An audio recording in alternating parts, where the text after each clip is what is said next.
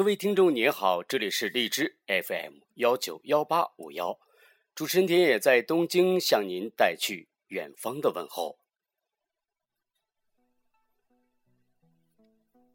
这里是来自日本的声音，分享冷暖故事，讲述娱乐资讯，温暖你的世界。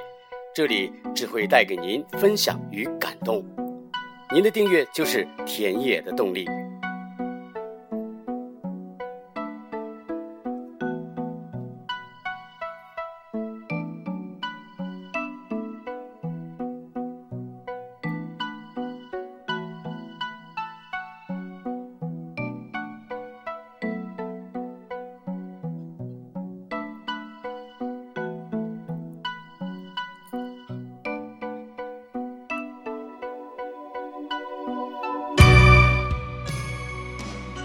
最近呢，我们都会迷上微信，呃，发朋友圈，呃，在朋友圈当中呢，也的确可以看到很多精美的文章。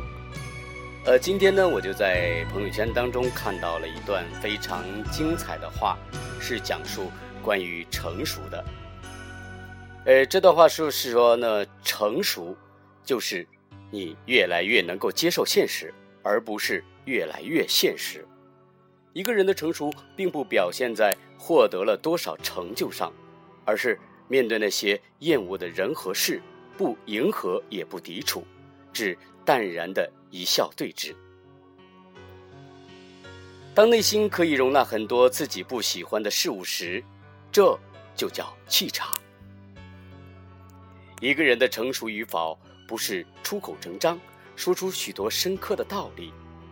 或者是思想境界达到很高，而是待人接物让人舒适，并且不卑不亢。不是你能用很多大道理去开导别人，而是你能够说服自己去理解身边的人和事。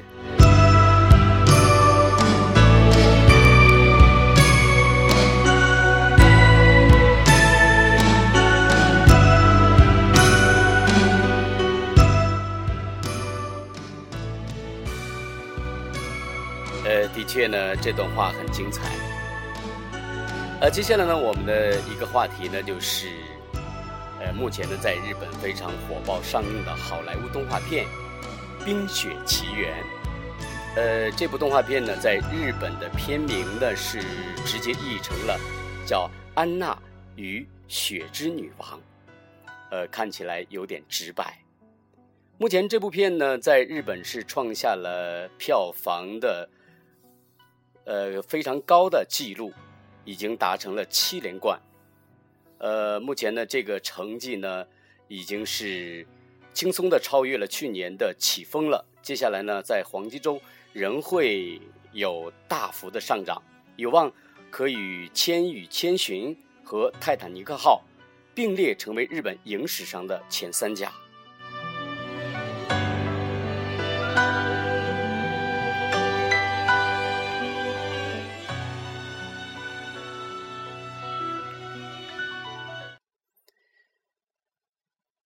那这部影片为什么在日本会非常的火爆呢？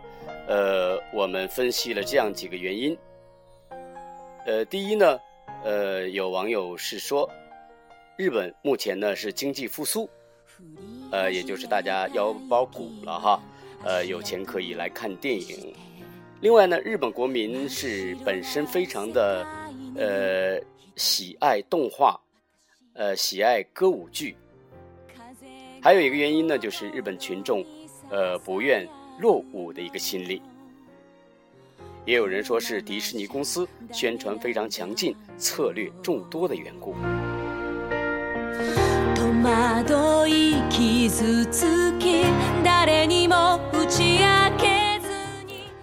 呃，除了上述的各种答案以外呢，我们觉得呢，日版的成功的配音也是为票房做出了不少的贡献。我们众所周知呢，日本的声优事业的发展呢是非常的红火。这次呢，呃，松隆子等人的完美配音可以说是锦上添花，给这部原本就非常精彩的电影又增加了几分别样的味道。我们现在听到的这首歌呢，就是这部电影的主题歌，由松隆子演唱的。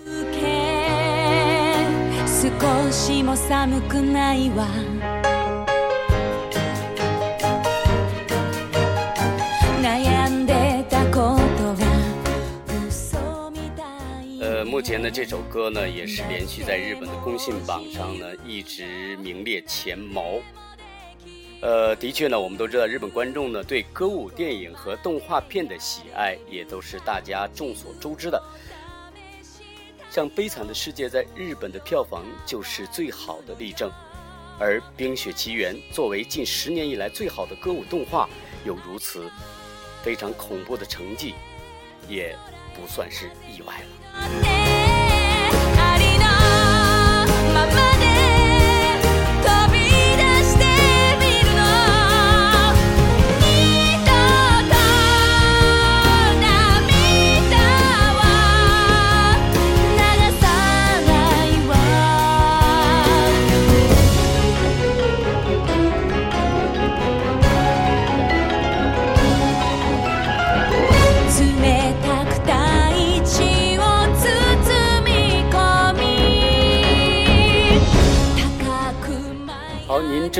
在收听到的是荔枝 FM 幺九幺八五幺，主持人田野在与您共度时光，为您带去远方的问候。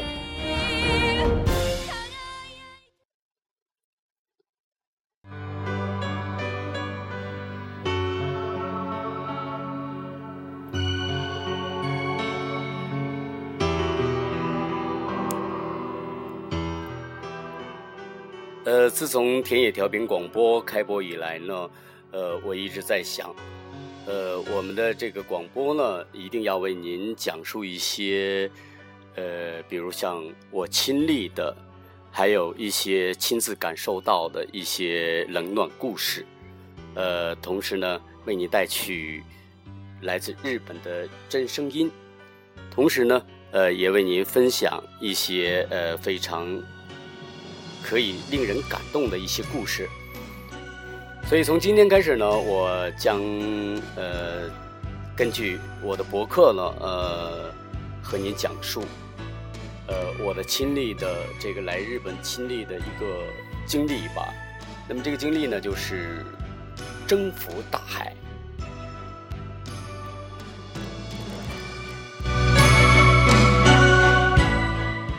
您现在正在听到的这首曲子呢，是由日本非常著名的作曲家，呃，司神者演奏的这个《海神》。呃，刚刚来日本的时候呢，我曾经驾驶过北斗号，呃，在大海上进行了三十天的日本航海的生涯。那么这段经历呢，也成为我人生中非常重要的一段经历。那么从今天开始呢，我们就，呃，田野呢就为您分享，呃，来自我这个征服大海的感受。一九九九年的七月，也就是在我留学日本的第二年的夏天，获得了一次今生最宝贵的人生的体验——海上航行。那么这次非常难得的海上之旅，让我深刻的感悟到了许多人生的哲学，也是这次体验让我变得从未有过的自信。呃，从那时起呢，我的人生观也是发生了巨大的变化，直到今天，呃，它成了我人生中最宝贵的实践财富，它也成了我人生航线中最醒目的航标。指引着我坚定的朝着我的梦想彼岸驶去。这就是征服大海的一次体验。我三十天的航海生涯，这三十天当中，我经历了从东京开始环绕日本一周的航海生活，访问了许多日本地方城市。这次生活让我有机会获得了在学府里永远也无法学到的。处世哲学。那么，从今天开始，将在田野调频广播当中和朋友们分享这段至今让我记忆犹新的珍贵时光。也让我有机会说一说日本首都东京以外的日本民众的真实生活。也许从此，你会对日本人的印象有所改变。如果是这样，那么田野将倍感欣慰。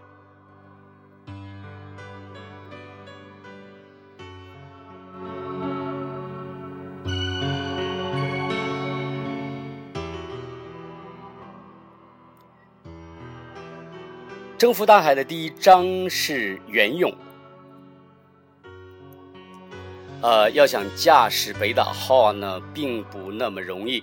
那么在上船之前呢，我必须要进行原用的测试达标，合格之后呢，方能够有资格登上北斗号。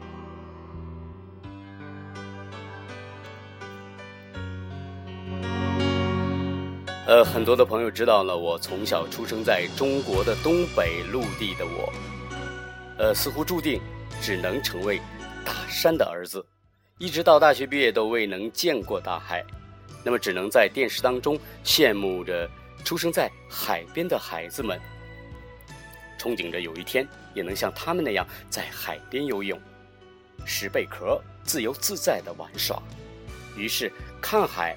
变成了我一直以来最简单的梦想。一九九七年，在参加工作三年之后，深感知识匮乏的我做出了出国留学的选择。来到东京之后，最急切的愿望便是跑到东京海边公园去看海，实现了在我心中蕴藏已久的梦想。站在海边，久久的任凭四月冰冷的海水湿透的衣裤。虽然这不是祖国的大海，但是海的对岸便是一衣带水的祖国。一直渴望着看海，可我从未想到到海中游泳，因为作为大山的儿子，连口狗刨都不熟练的我，哪里敢奢望到海中游泳呢？但是，一九九九年的一次机会，竟让不会游泳的我在海上畅游了三个小时。这对我来说，至今。也算是一个奇迹了。一九九九年，东京的一所航海大学招收海上体验学员，录取者将免费随北斗号游轮在海上进行三十天的航海训练。当时呢，我是因为对海的热爱，就斗胆报名参加了考试，只是为了体验在大海上的感觉，便贸然参加了这次选拔，是不是有些不切实际？是的，有时候呢，呃，我就是这样一位的梦想主义者，而没想到的是，经过严格的选拔，我却成了，呃，所有留学生当中的幸运者，被选定为四十五名学员当中唯一一名的中国籍的志愿者。呃，在兴奋之余呢，我更没有想到的是，在摆在我面前的考验才刚刚开始。要想逾越这些考验，我付出了相当大的代价。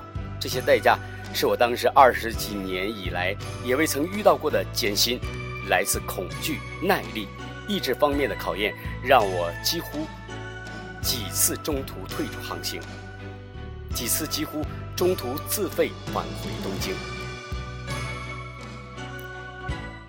在录取后的第一关便难倒了我，那就是需要通过在海上三小时的游泳测试。在这之前，首先进行一个星期的游泳训练。当然，连狗刨都不熟练的我，怎么可能在一个星期内学会游泳呢？还要进行海上三个小时的游泳，我自己简直不敢相信这个项目。但是教官坚定地说，必须每个人达标。否则将失去登上北斗号的资格。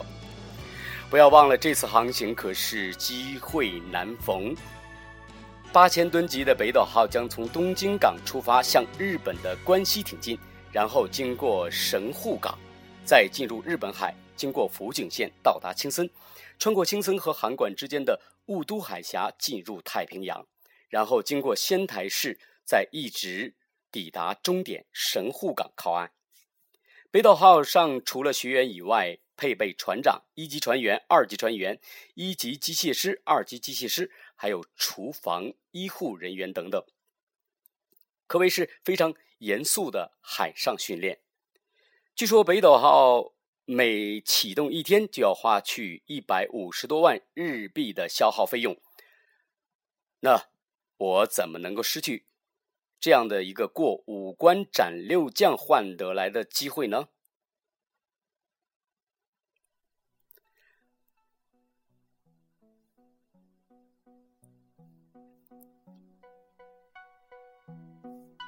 于是我开始在游泳馆拼命的进行游泳训练。给我的另一个打击是我发现，除了我以外，其他的学员没有人不会游泳。在经过了多次沉默、多少次喝水之后，终于有了一点水中的感觉，但姿势仍然欠佳。